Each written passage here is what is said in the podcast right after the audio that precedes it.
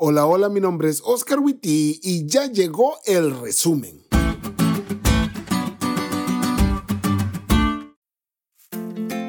Feliz sábado amigos.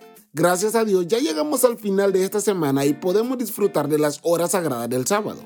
Y queremos que lo disfruten. Por eso les compartimos los puntos del resumen de la lección de esta semana para que se vean muy intelectuales este sábado con el repaso de la lección en tu iglesia. Inicio de corto informativo. Cuando les pregunten, oye, ¿cómo das comentarios tan acertados en el repaso? Ustedes díganle, porque escucho es cool, vos no. Y allí aprovechen para decirle cómo estamos en Spotify y que nos den follow. Fin del corto informativo. Muy bien, punto número uno. Dios va a hacer justicia. La Biblia dice que después de Caín, todos sus hijos siguieron su ejemplo al punto que previo a la historia que estudiamos esta semana, había dos cosas. Una, toda una raza completa tan alejada de Dios que eran llamados los hijos de los hombres. Y dos, todo designio del corazón de ellos era de continuo solamente al mal. Vos y yo ya sabemos lo que es vivir en una sociedad así. Y en aquel tiempo personas como Noé anhelaban de todo corazón que Dios hiciera justicia. Así como hoy personas como vos y como yo anhelamos que Dios haga justicia. Y tal como lo hizo en el pasado, lo hará otra vez.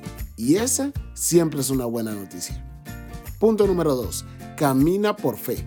El diluvio comenzó y el mundo entero colapsó. Y al cabo de varios meses, cuando las aguas empezaron a bajar, Noé no se quedó sin hacer nada. Confiaba en Dios y su fe se vio en los actos que realizó. Envió un cuervo, envió una paloma en tres ocasiones y cuando la paloma no volvió más, supo que ya era momento de salir. Sin embargo, salió cuando Dios le dijo, no antes. Ese es el caminar de fe de un ser humano. La fe te hace creer que Dios obrará, así que te mueve a avanzar porque crees, pero también te hace esperar la voluntad de Dios.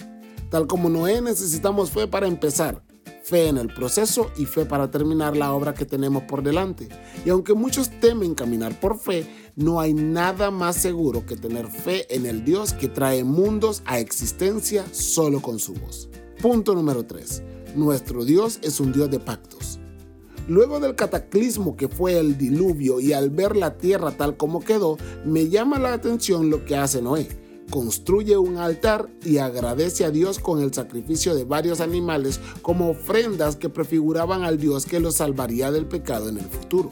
Y cuando Dios ve el accionar de su siervo, me encanta ver que Él decide hacer un pacto no solo con Noé, sino también con la humanidad es decir, también con vos y conmigo.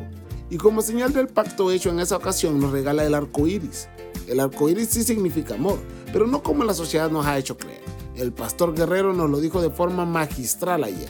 El verdadero significado del arco iris es este: un compromiso de Dios con el mundo, un compromiso que nos da esperanza y la oportunidad de aceptarle y obedecerle.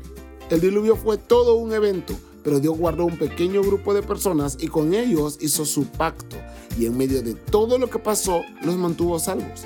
Y la segunda venida de Cristo será todo un evento, pero Dios nos ha guardado a vos y a mí para hacer con nosotros un pacto y en medio de la locura que es ahora el mundo, mantenernos salvos. Ten fe, Cristo pronto viene.